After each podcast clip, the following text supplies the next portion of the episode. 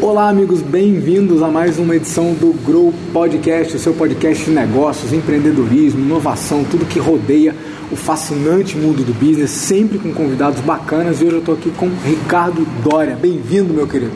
Cara, eu estou muito feliz de estar aqui. Obrigado pelo convite. Imagina, um prazer. Estamos aqui distanciados, devidamente imunizados, para bater um papo legal sobre empreendedorismo, sobre diversificação, sobre é, empreender na prática, né, o além do plano. O Ricardo é uma das pessoas maravilhosas que o universo me apresentou e é um cara que vem de família empreendedora, tem uma história empreendedora. Estamos num espaço que ele vai contar um pouquinho o que, que é, né? Que ele pô, liderou comunidade de empreendedorismo, tem um papel incrível, também educa. Acho que se fosse usar os títulos tradicionais, tem um monte, né? Educador, mentor, investidor e tal. Mas se, se fosse resumir, o Ricardo, para mim, ele é um change maker, ele é um cara que consegue viabilizar mudanças positivas no mundo, no ambiente que cerca ele. E parte da minha admiração por ele, já falei isso para ele outras vezes, está ligado a isso e eu acho que é isso que a gente consegue aprender hoje. Então fica ligado aí que tem lição pra caramba. Meu caro, bem-vindo de novo. É, indo, eu, eu, já vou entrar nesse papo e na, na, pauta, mas antes disso eu quero que o pessoal tenha o prazer de conhecer um pouquinho de você, porque como a gente sempre fala, né, as palavras têm peso dependendo de quem, de que boca que elas saem. Então conta pessoal, quem é o Ricardo, o que, que você faz hoje e de repente um pouquinho de, do que você fez para chegar até aqui. Maravilha. Será que eu conto para a câmera ou para você? Ah, para mim, tá, beleza. tanto faz. É, bom, maravilha. Eu sou Ricardo Dória, né? Eu sou, todo mundo me conhece porque eu sou o fundador da Aldeia. Uhum. É, vou contar a minha história um pouco antes disso, né? Eu sempre fui apaixonado por ideias que se tornam realidade. Assim, desde criança eu olhava alguma coisa assim e falava assim, ah, cara, como que alguém teve essa ideia e como que alguém fez isso acontecer? Tá. E daí eu fui pro mundo da publicidade, trabalhei em agência de propaganda como diretor de arte. E lá na agência eu me apaixonei por esse conceito de coworking. Depois eu explico como que chegou essa, uhum, essa, uhum. essa paixão aí.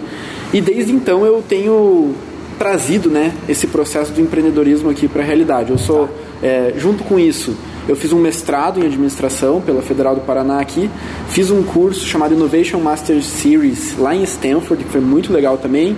Sou facilitador de Design Sprint pela Design Sprint Academy, que é uma escola uhum. em Nova York.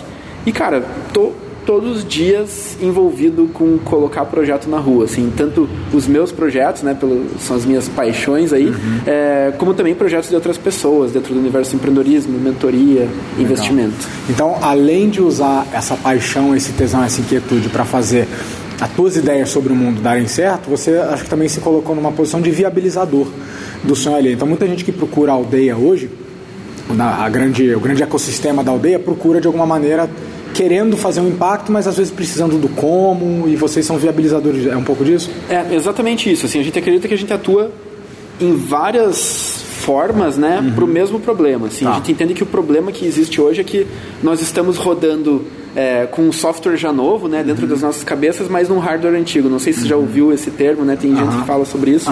É, e, ou seja, o escritório que a gente trabalha ou trabalhava antes da pandemia é, já não era exatamente o que a gente precisava. É, a nossa educação, as escolas, é, os, as relações entre as pessoas, tudo isso ainda tinha esse momento de mudar, assim, uhum. e ainda não tinha mudado. Uhum. E a aldeia a gente atua nessa frente, assim, de como que a gente vai causar essa mudança, como que a gente vai trazer esse novo para a realidade. Show. Então acho que uma, uma pergunta que vem a cabo de quem é o Ricardo é conta então quem é a aldeia, como que a gente conta o pessoal, eu conheço um pouquinho né, do trabalho que vocês fazem, mas como que a gente conta o pessoal o que é a aldeia, o que, que a aldeia pode fazer por quem está ali do outro lado? Tá. Legal. É, a gente brinca que o propósito da aldeia é consertar o mundo do trabalho. Ousado, mas inspirador. É, legal. legal. E, e, a gente, enfim, faz isso de várias formas. Né? A primeira solução que a gente encontrou para isso foi essa lógica dos escritórios de coworking. Me interessei por essa questão do trabalho colaborativo por causa da agência, só que eu pensava até que seria uma agência de publicidade colaborativa. Assim, uhum. a, a, ideia é que eu estava tentando desenvolver alguma coisa assim. Legal. É, só que quando eu, me, quando eu me encontrei com esse termo do coworking, eu percebi que era muito mais do que isso. Você poderia ter um contador, você poderia ter um advogado, poderia ter um artista e todo mundo se conectando ali, todo mundo entregando valor nisso. Uhum. E daí foi quando eu me apaixonei pelo assunto e resolvi avançar o, vamos dizer assim, o meu entendimento sobre Se ele. aprofundar. Você falou que você tropeçou nisso, né? Ou seja, era um movimento que estava acontecendo e que passava batido pelo nosso. Isso, é, ninguém estava falando disso aqui no Brasil, tinha, Aham. aliás, pouca gente falando disso aqui no Claro. Brasil. E, e eu encontrei lá um cara na Califórnia, Brad Newberg, que estava falando sobre isso. Falei, cara, isso é muito legal. Mas daí como não tinha texto, não tinha nada, Uhum. eu montei um blog que era coworkingcuritiba.blogspot.com, bem, Aham. bem caseirão, assim. E comecei a juntar foto, traduzir texto, assim. E nisso, bizarramente, aquelas coisas do acaso, assim, Uhum. um jornalista do jornal aqui de Curitiba, que é a Gazeta, é, entrou em contato comigo falando, ó, eu achei teu blog, achei a ideia bacana tal, e eu quero fa- fazer uma entrevista sobre o coworking em Curitiba. Legal. E daí eu respondi pro cara, cara, na verdade eu sou funcionário aqui de uma agência tal, não tenho coworking, né? Eu só estou estudando porque um dia eu quero ter. Daí ele, então beleza, eu vou te entrevistar como especialista. Daí eu dei entrevista para ele. No dia que sai a matéria, cara, ele colocou assim: Curitiba terá espaço de coworking. e já me colocou como empreendedor. e daí eu lembro que na época o meu chefe, assim, da agência chegou com a matéria e falou assim: Pô, Ricardo, você tá pedindo demissão? o que, Que que tá isso? acontecendo?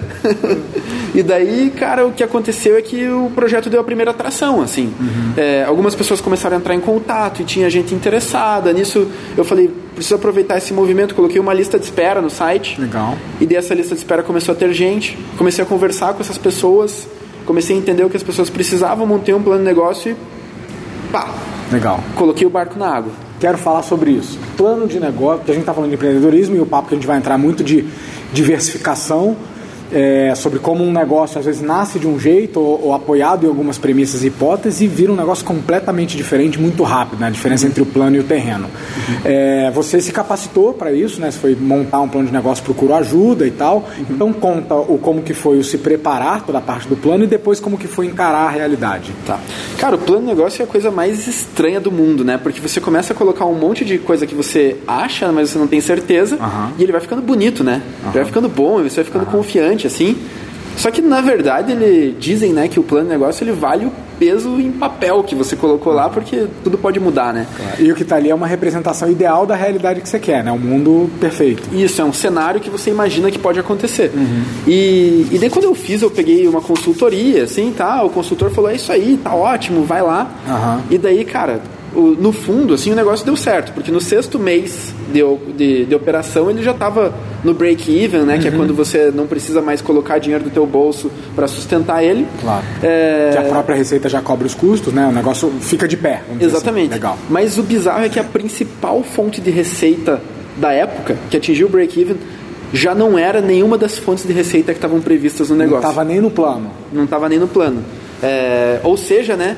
Na hora que o projeto começou de verdade, é que você começa a entender a realidade de verdade, né? Então ele deu certo, mas não da maneira que estava previsto. Deu, deu certo, mas nem um pouco perto da maneira que estava previsto. Então, o que aconteceu? A gente tinha uma lista de espera, né? Que eram as pessoas que estavam lá na lista de espera do blog para entrar.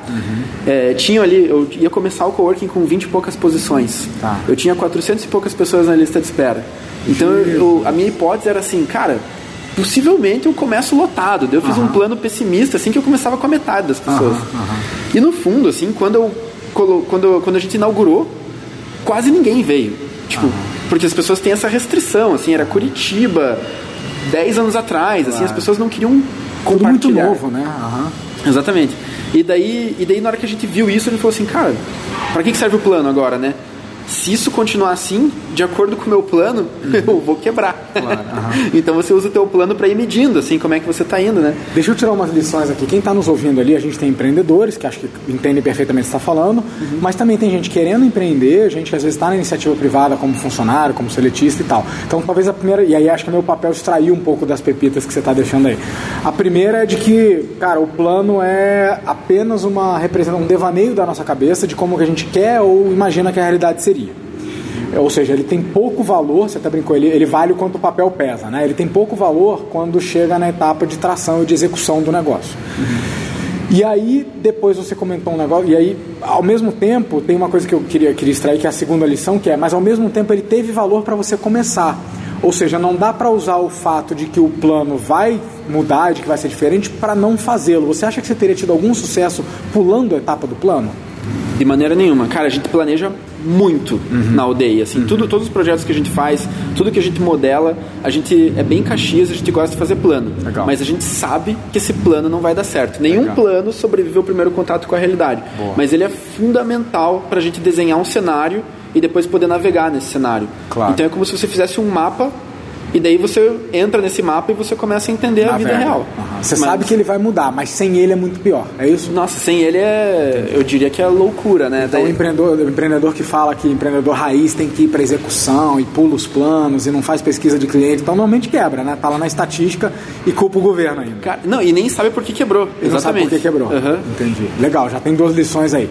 E aí conta mais. E aí, pelo que eu entendi, você, ah, você começou com um grande, uma grande vocação da aldeia, como coworking, Uhum. mas isso hoje é um- uma gota no oceano perto do que vocês fazem. Como é que foi esse processo de transformar-se em algo diferente? Continuou sendo um pouco epifânico teu ou foi muito do mercado?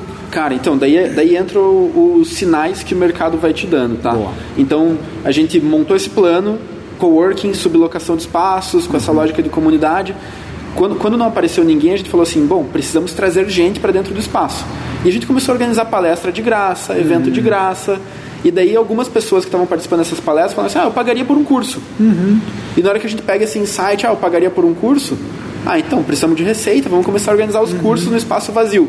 Então o que, que eu tenho disponível, né? E como que eu posso aproveitar isso? Legal. E, e daí a gente começou a organizar os cursos, colocamos os cursos no site, e isso foi se desenvolvendo, foi crescendo, foi crescendo, e de repente a gente tinha uma outra operação, um outro negócio paralelo, que era esse negócio de educação.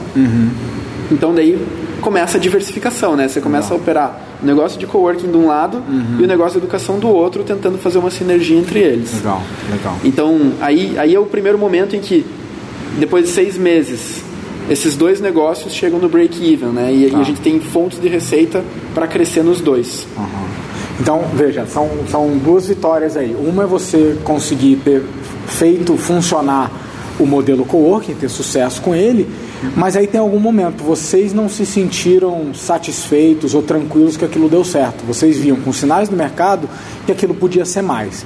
Por, por que, que eu tô querendo, é, onde eu estou querendo chegar? Estou querendo extrair uma lição para quem está ali de que ter achado uma fórmula que funciona não é um sucesso definitivo. Na verdade, o próprio conceito de sucesso definitivo para mim é muito esquisito, né? Num mercado que muda sempre, nenhuma fórmula é vencedora por muito tempo, né? Exatamente. É, mas ter a sensibilidade e até a humildade de falar, cara, essa fórmula está funcionando agora, nesse contexto, né? E se a gente pode ser mais e temos, como você falou, ativos na mão para fazer outra coisa, por que não? É, foi difícil ter uma discussão do tipo, pô, queremos ser mais do que. sabendo que estava funcionando. Porque uma coisa é olhar para o teu plano, ou, tua, ou a história do co-work e falar, cara, não funcionou, vamos tentar outra coisa. Isso acho que qualquer um consegue fazer. Mas tendo funcionado, como é que foi investir tempo numa nova ideia ou numa nova hipótese e tentar uma vertente de educação que depois virou várias outras coisas? Como é que foi isso? Cara, é, eu acho que o, o que motiva aí é, é paixão, assim, pela possibilidade, né? Acho que existem, existem eu, eu, eu acho que são perfis incríveis também, que são aqueles perfis das pessoas que são, é, entre aspas, né? Existem vários tipos de metáforas, mas existe o fazendeiro e o explorador, o samurai e o ninja, né? Você já deve ter... Quem, quem quiser pesquisar no Google, depois você acha esses perfizinhos, assim. Mas, mas dentro da energia da aldeia, assim, dentro da nossa cultura, a gente teve muito essa cultura do explorador, assim, de tentar experimentar coisas novas. Então, às vezes, quando as coisas estão muito sob controle, assim, eu não sei o que acontece na nossa cultura, a gente começa a borbulhar coisa nova, assim, e faz parte da, da estrutura de pensamento que a aldeia desenvolveu, assim. Então a estabilidade dá um comichão em vocês, no sentido de dominou, devemos buscar algo novo. tá? É, isso, isso é positivo e negativo, assim, mas, é, mas é o nosso jeito de ser, assim, às vezes eu sinto falta, assim, eu falo, putz, a gente deveria ter explorado muito mais essa única possibilidade, né? Talvez, É, entendi. Talvez, é, tem, tem gente que fala, né? Tem, tem gente que fala, ó, o empreendedor ele precisa ter um único foco. Daí a gente olha pro, pro Elon Musk, obviamente não estou me colocando no, no mesmo patamar. Mas é uma inspiração, claro. É, Aham. mas daí isso eu ouvi de muita gente, até que um dia um cara me falou assim, cara, não sei, olha o Elon Musk ali. É. O cara tem um monte de foco diferente e está se divertindo assim. Aí você falou, Elon quem? Igual ele falou com o Bezos, né? Elon quem? Legal. Então, daqui a pouco a gente entra nas, nas, nas falhas e nos tropeços, mas eu queria explorar o lado positivo disso. Você falou, isso é bom e ruim. O lado positivo disso, o que, que você acha que essa inquietude constante que eu chamaria de, sei lá, é, postura empreendedora, cultura inovadora. O pessoal confunde muito inovação com tecnologia, mas para mim inovação na base é isso, né? Constantemente está buscando novas formas de fazer as coisas. Mas uhum. o que, que você acha que isso trouxe de positivo para quem esse sonho grande é hoje, né? Para quem a aldeia é hoje, que é muito mais que o espaço? Cara, eu, eu imagino assim que essa, essa busca pelo novo fez com que a gente produzisse uma super comunidade efervescente pra caramba. A aldeia é, chegou uma época assim que a gente ainda era um espaço de coworking muito pequeno comparado com o que tinha no Brasil. Tinha Itaú fazendo espaço, tinha Google fazendo espaço e a gente ganhou um prêmio lá que era o melhor espaço de coworking do Brasil. É, que era um, o Spark Awards, um prêmio uhum. da Microsoft, uhum. é, justamente por causa disso, assim, porque o, o que a gente estava fazendo, essa lógica de comunidade, era uma coisa que trazia muito valor para o cliente uhum. é, e não tinha a ver necessariamente com mesas e cadeiras. Ah. Então eu entendo que essa, essa paixão assim por, faz, por experimentar, por ver o que o mercado está sentindo, essa centralidade do cliente, assim, uhum. ela, ela foi muito fundamental e nos fez evoluir muito o que a gente estava fazendo, assim. Só que pelo outro lado, né, se você só faz uma coisa, você tem essa vantagem, né, de se tornar um grande especialista uhum. naquilo que você está fazendo. É.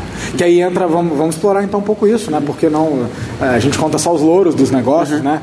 Mas é, eu, eu, confesso que eu tenho um pouco de resistência a essas verdades absolutas, que tem uhum. que ter um foco único. Eu consigo imaginar pessoas ou negócios que tiveram muito sucesso com essa fórmula, mas também conseguimos imaginar vários outros negócios cuja fórmula está justamente em achar novas maneiras e outros, né? Uhum. Então a gente consegue pensar numa 3M da vida. Pô, a 3M, qual que é o foco da 3M? Cara, uhum. inovar, talvez, né? Sim. Então, de, de, de, de, óleos e lubrificantes e adesivos até equipamentos médicos e caneta e instrumentos musicais. Então, é, eu fico pensando que não é um negócio muito cravado na pedra. Então, eu queria te ouvir o que, que você acha que pode ter perdido ou o que, que vocês sentem na pele como dor uhum. é, de não botar todos os ovos numa cesta só ou de não apostar num sonho grande só.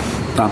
Cara, eu, eu entendo que quanto mais foco você tem, mais energia você consegue colocar num determinado ponto, né? Claro. E quando você tem mais de um foco, o que acontece é que você distribui essa energia e muitas vezes você vai faltar com energia para alguma coisa. Assim. Uhum. Então, é, é, esse o trade-off uhum. que a gente está sempre fazendo aqui uhum. na aldeia. E, e essa talvez é o maior desafio de quem está tentando olhar para muitos focos ao mesmo tempo. Assim, que é você fazer uma escolha consciente de que você conscientemente está escolhendo a coisa que você entende que vai alavancar mais naquele momento, mas você está deixando outras coisas você um pouco Você está escolhendo trás. não dar essa atenção para outras coisas ao mesmo tempo. Exatamente, exatamente. Então, primeiro é ter essa clareza de que é. eu nunca vou ser bom em várias coisas quanto eu seria numa coisa só. Isso. Aceitar isso, né? Uhum.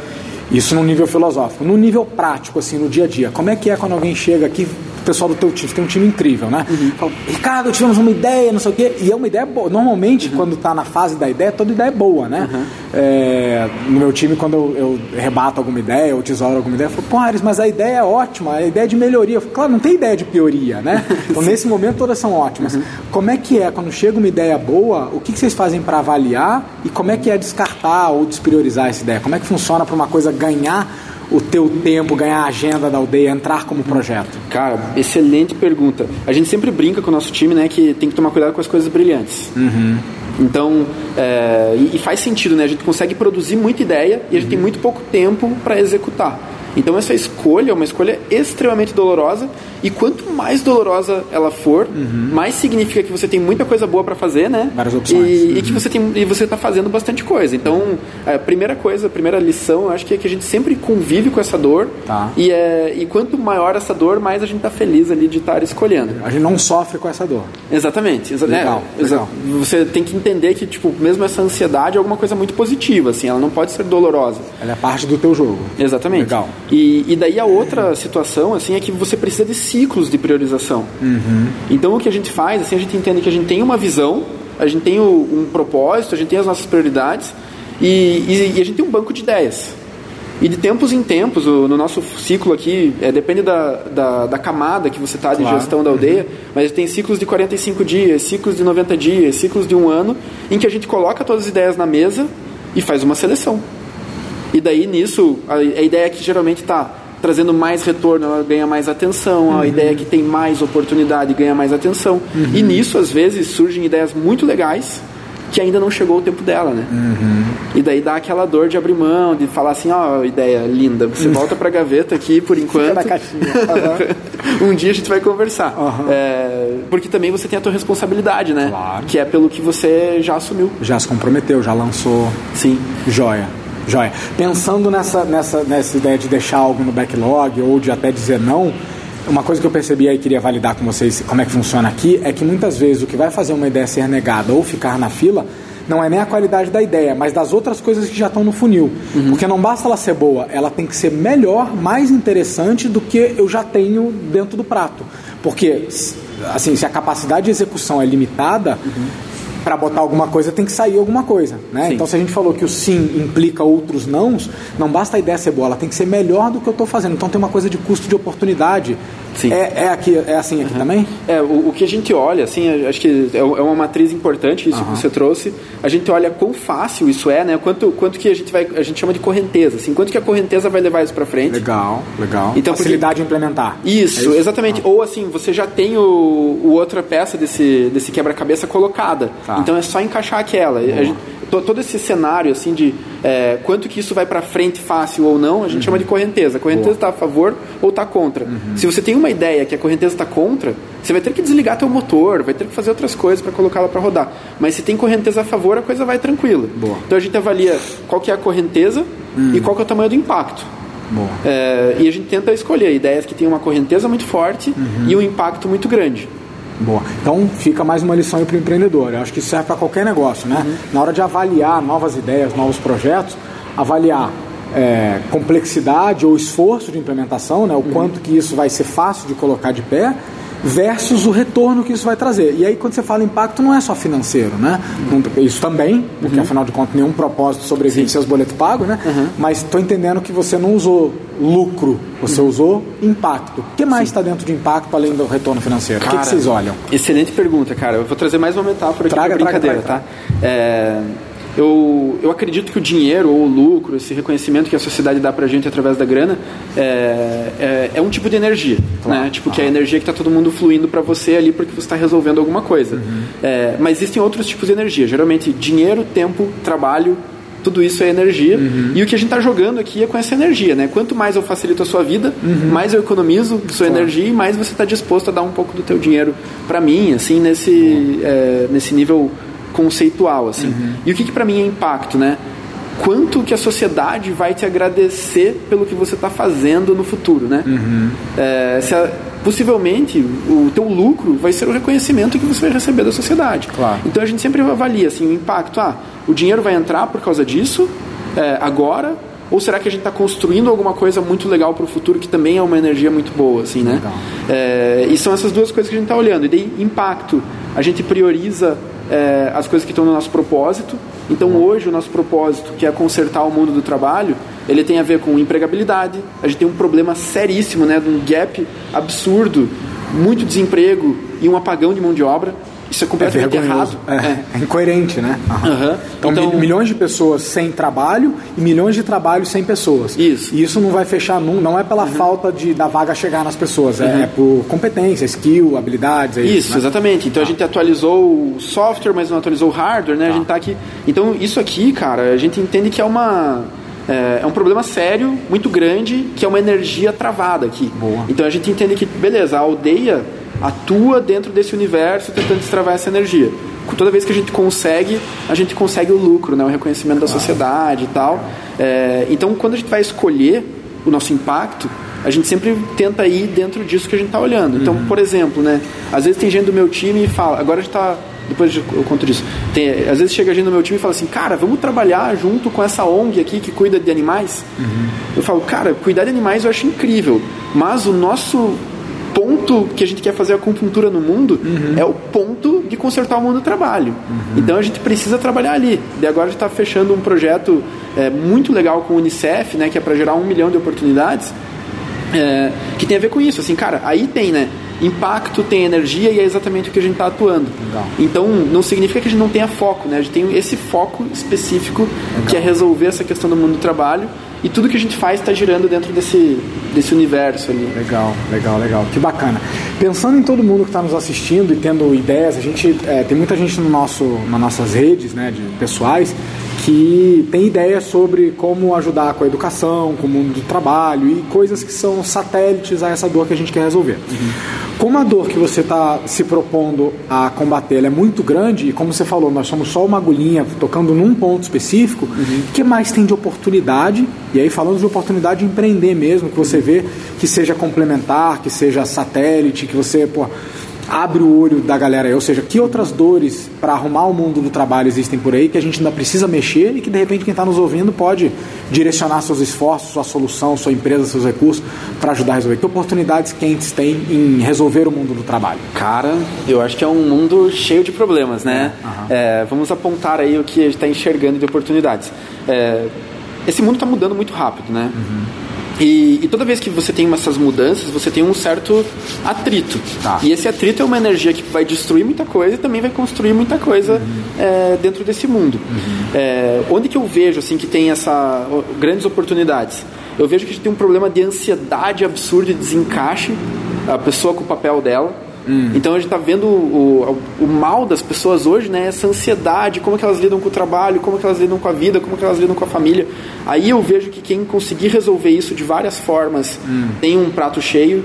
Esse, esse desencaixe da da oportunidade né, e da pessoa, que também essa questão da profissão é muito bizarro e, e também precisa ser resolvido. Tá. Gente... Peraí, peraí, isso é muito rápido. Tá, perdão. Estamos no primeiro. Não, tá ótimo. Tá. É que para mim é difícil acompanhar aqui um pouquinho. A, o primeiro você está falando da questão da ansiedade e como as pessoas lidam com o mundo do trabalho. Então, deixa eu ver se eu capturei. Estamos falando do a quantidade assustadora de pessoas que encaram o trabalho como algo preocupante, pesado, difícil, uma obrigação uhum. e que não tem no trabalho o prazer da realização. Perfeito. Ou seja, isso não deveria ser um luxo de poucos de nós, né? Uhum. A gente não deveria tirar onda, isso deveria ser o normal. Sim. Esse é um problema para uhum. se combater. É, é, e quais são os sintomas disso? A gente vê uma galera tendo burnout, uhum. uma galera tendo síndrome do pânico, uma galera tendo ansiedade crônica, assim. Claro. É muito difícil você encontrar uma pessoa que não esteja, né, nesse, dentro desse universo. Sofrendo uhum, é. de alguma dessas coisas. Então eu, eu acho que aí, cara, tipo, quem conseguir endereçar isso de várias formas é, é, tem uma grande oportunidade. Não tem solução fácil, mas o problema tá claro. Uhum. Aí você engatou num segundo que é essa falta de, de, de match entre as competências e habilidades que a gente tem na força de trabalho, inclusive de quem está parado, principalmente, versus as competências e habilidades que a gente precisa numa economia que, não vou nem chamar da nova, mas uhum. do que já está aí, né? A nova com a velha, com as oportunidades que tem aí. Uhum. Está claro que também tem um match aí que mais de 10 milhões de pessoas. Essa uhum. é uma outra dor. É uma dor aguda, agudíssima tá. e inclusive o Brasil, estudando essa dor, assim, uhum. é uma dor de 1,3 trilhão de dólares é, isso um instituto, Corn Ferry Institute, desenhou. Esse desencaixe de força de trabalho vai dar um output não realizado, né, uma entrega não realizada de 1,3 trilhão de dólares até 2030. Uhum. Ou seja, é, dói no bolso. É, é um problema de todo mundo. Uhum. Você pega lá, veja as startups que você está investindo, né? Tudo, uhum. Cara, ninguém consegue trazer desenvolvedor. É, o talento está escassíssimo, assim, então Aí ele Cara. fica caro, ele fica uhum. raro e, uhum. e, as coisas não vão para frente. É, e o produto que precisava ir para o mercado não vai, que não resolve o problema de outra pessoa, que enfim, você tem uma cadeia de problemas, né, que vai se gerando. E aí trava, né, usando a, uhum. terminologia que trava vocês energia. Usam, trava energia, né? Uhum. Legal. Então, quem for destravador também nessa, vamos dizer, nesse ponto também vai ajudar. Legal. Exatamente. Segue o baile. O que mais tá. tem é, e daí e, e, daí eu acho que tem uma terceira relação assim que é, que, que eu acho que agora está sendo muito bem resolvida rapidamente, né? Uhum. Através do, do acelerador tecnológico e acelerador tec, da tecnologia humana que foi essa pandemia, uhum. é, que é a questão de como nós nos relacionamos com o espaço, né? E, e com as pessoas. Então, é, a gente também tinha um desperdício humano de tempo, de espaço muito grande ali, né? É, e a aldeia ela nasceu justamente para resolver esse desperdício, assim. Uhum. É, então eu imagino que a maneira com que a gente vai se relacionar com o espaço, esse espaço que a gente está tendo aqui, uhum. a conversa que a gente está tendo, as escolhas que a gente vai fazer também vai ser muito importante. E, e quem trouxer essa solução vai ser, vai ganhar muita grana também. Uhum. Onde que a gente vê quem está aproveitando isso? Zoom aproveitou uhum. isso muito bem, uhum. é, mas a gente vê essas lógicas inteligentes de uso de escritório estão aproveitando isso muito bem. A gente vê é, ferramentas de colaboração e cocriação que estão aproveitando isso muito bem. Uhum. Então, dentro desse universo também tem muita coisa. Assim. Bacana, bacana. É, educação, entra onde isso? De repente na segunda dor, né? É. no match entre uhum. habilidades? É, eu, eu, vejo a educação como um conceito extremamente amplo que vai desde, a, desde o bebezinho até o adulto, uhum. assim, né? Mas quando a gente fala de educação profissional, né? A gente tem uma dor muito, muito, muito grande, né? A nossa É, o nosso universo da educação formal que a gente tem hoje no Brasil é um universo muito antigo, né? Que nasceu numa época da Revolução Industrial e a gente ainda tem as faculdades e pós-graduações engatinhando de como elas vão ser no futuro. Claro. É, eu acredito que a gente vai ter muita mudança aí, que tem espaço para muito player. É, e, e, vejo assim que tipo talvez esse seja um dos grandes, uma das grandes alavancas para a gente ter uma sociedade melhor, sabe? Uma, uma educação é, diferente. Eu lembro que a gente teve, há muito tempo atrás, um cliente junto falando sobre inovação e futuro da educação. Uhum. Então eu lembro que se falava muito de uma educação é, que vai além da escola, né? Então quando a gente fala educação, todo mundo lembra da escola e todo mundo mete o pau no MEC e tal, mas uhum. tem, me parece que tem responsabilidades que não estão só na educação formal, nos professores, nos reguladores, tem um papel que está, principalmente dessa educação profissional, que está muito no nosso colo. Até quando a gente vai, por exemplo, terceirizar para a empresa fazer um plano para a minha carreira? Isso não entra na minha cabeça. Não. Pergunto pro cara, cadê o plano de desenvolvimento dele? Ah, o RH não me deu, mas bicho, o plano é seu, sabe? Então, eu fico pensando quanto de oportunidade a gente deixa na mesa, pensando que educação é só escola e que quem tem que fazer alguma coisa são os outros. Sim. Os professores têm que melhorar, o material tem que melhorar, os currículos, o MEC tem que melhorar. Ju, justo, tem críticas muito válidas aí, sabe? Porque eu, eu sou professor e, e, e reconheço várias das mas eu não, de, não deixa de me deixar, de me, de me colocar estupefato o quanto que está no nosso colo, uhum. né? Sabe que eu atuo com andragogia, com educação uhum. de profissionais, de adultos. Então, pós-MBA, curso em company, formação, curso livre tem um mundo de oportunidades aí que o pessoal não dá bola o suficiente, né? Achando Sim. que enquanto o Mac não mudar, nada vai mudar. Uhum. É, é, como é que é? Vocês resolveram sair desse discurso e pegar uma bandeira e falar, cara, tem. Uhum. Aqui a gente consegue fazer. Uhum. Como é que é essa ponta de educação e de curso? Cara, eu acho que tem, tem dois pontos muito legais que você trouxe. Um deles é essa questão do o regulamentador como um desafio, tá? Uhum. É, e eu e daí eu, eu olho para essa questão do regulamentador como um desafio que daqui a pouco o regulamentador vai ser o próprio sociedade barra mercado, assim, uhum. eu, não, eu, não, acredito num futuro... A mão invisível da Adam é, Smith, uhum. é, eu não, não, acredito num futuro muito possível, assim, do Mac ficar controlando as coisas, sabe? Uhum. É, eu acho que a gente tem outras maneiras mais inteligentes de controlar, né? Uhum. Que é, tipo, demanda, enfim, tecnologia e uhum. tal. Uhum. Então eu não me preocupo tanto com regulamentação, assim, eu me preocupo muito com entrega de valor. É, e daí eu entendo que a educação do futuro vai ser a educação que causa uma transformação. Você não precisa ter uma grade oficializada. Você tem que ser oficializado pela transformação que você faz. Boa. E daí eu entendo que os centros universitários, toda essa galera, em algum momento vai estar mostrando assim, ó, o que a gente faz é colocar as pessoas no mercado, o que a gente faz é formar um pesquisador, uhum. o que a gente faz é isso. Uhum. E daí não precisa ter alguém regulamentando aquilo, né? A mesma coisa a relação entre o Uber e o taxista, né? A gente uhum. tinha essas organizações tipo a URBS aqui em uhum. Curitiba que regulamentava o táxi. Uhum. Por que a URBS não precisa regulamentar o Uber? Porque o próprio funciona. As, é, as pessoas regulamentam. Você é dá zero estrelas, você é dá cinco estrelas. É, então nesse sentido, eu acho que tem uma questão muito relevante e não olharia para regulamentação num futuro. Uhum. É, esses regulamentadores eles existem para regular a confiança entre desconhecidos. Claro, uhum. mas você não confia nesse regulamentador uhum. também. Uhum. Então você não quer regular a tua confiança através do MEC. Quem regula o regulador? o nosso regulador deve é. ser regulado. Isso. Bacana. A, a, a, queda na valor, isso me dói como educador formal dizer, né, como professor com P maiúsculo, da, falar sobre a queda do valor do currículo, do, do uhum. né, do, do, do, diploma. Do diploma. É, mas é, é, inegável, temos que reconhecer, né? Cada vez menos as empresas valorizam. Não estamos dizendo que ele não vale mais nada nada, taquem fogo nos currículos, por favor, não vão para um lado meio, né, meio ativista que não é por aí. É, mas fato é que cada vez mais outras coisas estão sendo usadas como parâmetros de contratação, e em alguns casos mais extremos, até ignorando o diploma ou área de formação, ou quanto você teve de score na faculdade, é, versus outras coisas mais importantes. Esse é um sinal disso, né, de que a regulação está ficando para trás no sentido de, cara, estamos deixando de dar peso para isso. Uhum. Cara, vamos, vamos lembrar lá, é que o diploma pelo diploma, né? Tipo, lembra que tinha faculdade que você podia comprar teu diploma. Imagina que você é uma empresa que ia contratar um programador. Tá. Você vai confiar no diploma que ele teve da faculdade uhum. ou no GitHub, né? Onde ele foi lá e ele se demonstrou contribuindo com a comunidade de código e trazendo inovação. E, e eles validaram e, aquela pessoa. E a comunidade validou. Boa. Então você quer uma pessoa validada pela comunidade ou validada pelo diploma. Uhum. Eu entendo que existe valor nesses dois elementos, claro, né? Uhum. É, e talvez a combinação desses dois seja o melhor. Uhum. Mas o universo que a gente vivia antes era a validação pelo mero Exclusiva, diploma. né? Legal. E daí não funciona, né? Vamos pegar uma vez então que pouca gente pega. A queda do valor automático do diploma, ele, ela é boa para o mercado e ela é boa, inclusive, para as boas instituições de ensino. Que assim, aquela que de fato tem valor na sua formação, agregou na sua vida profissional a ponto de tornar um profissional diferenciado, competente, é, ela se beneficia, né? Ou seja, a gente sai dessa lógica desse mercado de venda, de, de parcelar diploma em quatro anos. Uhum. Então, é, parece que quando a gente fala que o diploma está perdendo valor, parece que as faculdades vão fechar, morreu a escola tradicional, e na verdade isso é bom para a renovação uhum. e para, vamos dizer, para a seleção natural das boas, uhum. não vou nem chamar de escolas, mas para as boas instituições que formam pessoas? Cara, eu não acredito de maneira nenhuma que as faculdades vão fechar e que elas deixam de ser importantes para a humanidade, assim, uhum. para a realidade. Eu entendo que a gente precisa aprender a estudar, a gente precisa aprender a aprender, aprender a pensar, mas eu vejo que existiam alguns papéis que talvez a gente estivesse delegando ali que não eram dali, sabe? Boa. Uma questão de expectativa, depositando nela um papel que não era dela. Exatamente. Então, uhum. entender que a gente vai formar um profissional completo, sem considerar que a experiência também conta, uhum.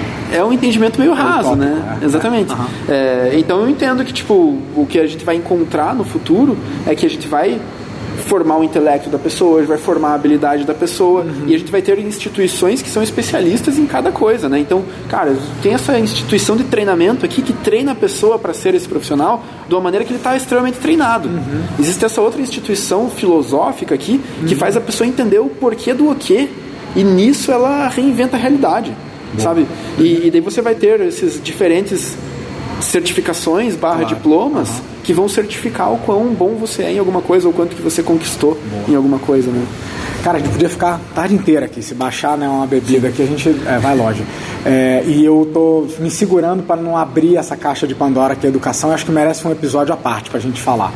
A gente pode falar sobre a eficiência da educação. Então, mesmo a educação de hoje que funciona, eu sou muito grato à minha educação formal. Sim. Eu seria metade do profissional que eu sou sem a educação que tive acesso. Uhum. Mas para quantas pessoas ela funciona, né? Sim. Então, tem várias discussões para a gente entrar. Queria voltar na pergunta final para empreendedorismo, juntando um pouco a educação, falando da, da tua educação. Essa jornada de ser um empreendedor que morfa, que diversifica, que aposta em novas coisas, que valida a hipótese, que acerta, erra e ajusta plano. Você teve que aprender a fazer isso. E enquanto parte disso foi só a vida e as porradas que fizeram, também teve preparação. Né? Então, o que, que você deixa de, de repente, de dica, de recomendação para quem já está à frente de um negócio, já é um empresário, um empreendedor, ou está buscando que, que tem que desenvolver, buscar, que de repente nem vai achar na faculdade, vai achar em outros lugares? O que, que você deixa assim, como recomendação de, olha, eu perseguiria isso para te fazer um empreendedor melhor? Show. Trazendo o meu disclaimer também, ah, tá. eu tenho um título de mestre, né? Então eu, eu gosto muito da educação formal, da Legal. academia e tal. É, e, e, aprendi muito sobre o processo de pesquisa científica que me ajuda a validar a hipótese no negócio. Boa. Então esse critério assim de, cara, o que é uma hipótese que vale mesmo? O que, que é Como isso? validar? Exatamente. Isso, isso eu aprendi muito na ciência e eu consegui trazer para cá. Mas essa transposição didática eu acho que é uma grande habilidade que a gente tem que desenvolver como empreendedor. E daí eu o... chamava ele de mestre só pela admiração. O cara é mestre, mestre mesmo, tamo junto. Aliás, muita coisa que a gente critica, só um parênteses rápido, já te devolvo a palavra, muita coisa que a gente critica na educação de não nos ensinar a aprender o mestrado nos ensina, né? Sim. Como validar hipóteses, como pesquisar direito, como correr atrás da informação que a sociedade já, já é validada por uma sociedade científica, uhum. né? Como formular boas hipóteses. Sim. Isso o mestrado ajuda bastante. Então, quem acha que mestrado é só para formar professor, eu diria que eu sou um melhor empreendedor porque aprendi a pesquisar e validar hipóteses. É isso que você está falando? Sim, com certeza. E, e, acho que o meu estilo de empreender é um estilo científico pesquisador, pesquisador assim é, mas daí o, o, da onde que vem né e, só que essa experiência empreendedora vamos trazer o termo né experiência ela não vem de tempo de casa né uhum. ela vem de experimentos né claro. o termo então se você se torna um cara experiente pela quantidade de experimentos que você faz Boa. É, e daí o que é experimento? Cara, o que você falou ali, de bater a cara, de conversar com outras pessoas, de ler uma coisa diferente, de buscar referência completamente diferente. Tudo isso vai criando, né, experimentos na tua vida que vai te deixando um cara mais experiente. Então a dica que eu daria, né, pra gente, para quem está querendo empreender ou para quem está dentro desse universo é não existe experimento que não vale a pena, cara. A gente Bom. tem que tipo testar. Eu, você tem uma hipótese, tem que experimentar. Dentro do universo dos negócios, a gente não pode ter certeza nenhuma. Uhum. A gente tem que ter experimentos e esses experimentos vão nos apresentando o próximo experimento. Legal.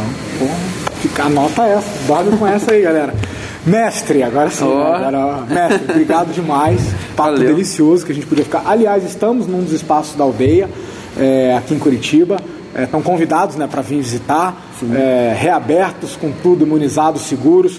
O pessoal pode esperar que em breve vamos ter calendário de eventos, vamos ter movimentação aqui, vamos voltar a bombar? Cara, a gente tá apaixonado pelo que vai ser os eventos no futuro. Legal. Eventos presenciais, a gente vai dar muito valor para isso, assim, porque a gente sabe que é, o universo nos mostrou ali, né, como o digital é legal, mas como às vezes um experimento pessoal faz falta, assim. Claro. Então a gente tem muita coisa por vir aí dentro do universo do presencial. Eventos híbridos e tal. Então dá, dá para dizer que assim como a pandemia vai matar a má educação, dá para dizer que os eventos, aquele, aquele formatinho né, é, pasteurizado de evento, também deve cair por terra. Porque por que, que você vai se deslocar a algum lugar se a experiência é a mesma de estar em casa? Para assistir uma live, só que presencial. Para né? assistir uma live presencial. Boa. Então isso acho que sobe a barra de responsa dos eventos Uhum. e dos escritórios, por exemplo, se a gente está falando de retorno ao espaço de trabalho, ele tem que ser algo diferente do que eu consigo fazer em casa. Senão não faz sentido, né? Não que faz. legal. Então, gente, muita coisa boa por vir. É, Ricardo, tá disponível? Onde que o pessoal te encontra? Quem quiser falar com você, te mandar uma mensagem. Cara, manda uma mensagem no meu Instagram, arroba Ricardo Dória. Eu não, não tenho muita coisa profissional lá, só minhas fotos da família, então entra lá, manda uma mensagem, a gente conversa por lá. Manda Ou um direct. LinkedIn, Ricardo Dória também. Legal. Então, é, enfim, sigam o Ricardo, tem uma história incrível, continua construindo história. É, as dicas de, de empreendedorismo e de vida que ele deixa aqui, eu acho que elas têm peso não só para quem já é empreendedor, mas para quem está pensando em ser, ou para quem empreende dentro da sua própria empresa, né? não precisa abrir CNPJ para empreender. Então, só me resta agradecer, agradecer pelas lições. Para você que está vendo aí, não sei onde você está vendo a gente, se você está vendo no YouTube, se você está nos escutando no Spotify, deixa aqui o seu comentário, o que, que você quer ver, o que mais você queria ouvir do Ricardo não deu tempo, ou eu não lembrei de perguntar, quem mais você quer ver, que pessoas fodas das trincheiras, tal qual o Ricardo e todo mundo que tem passado aqui, você quer ver no Grow Podcast, escreve aqui pra gente. Tá beleza, meu caro? De novo, obrigado por nos receber aqui na sua, na sua, que na sua casa e vamos construir coisas grandiosas. Valeu, tamo junto, mas Vamos destravar a energia do mundo, né? E, e se não resolver, melhorar um pouco dos problemas do mundo do trabalho. Isso aí. Perfeito. Galera, obrigado, um abraço. Valeu, tchau, tchau.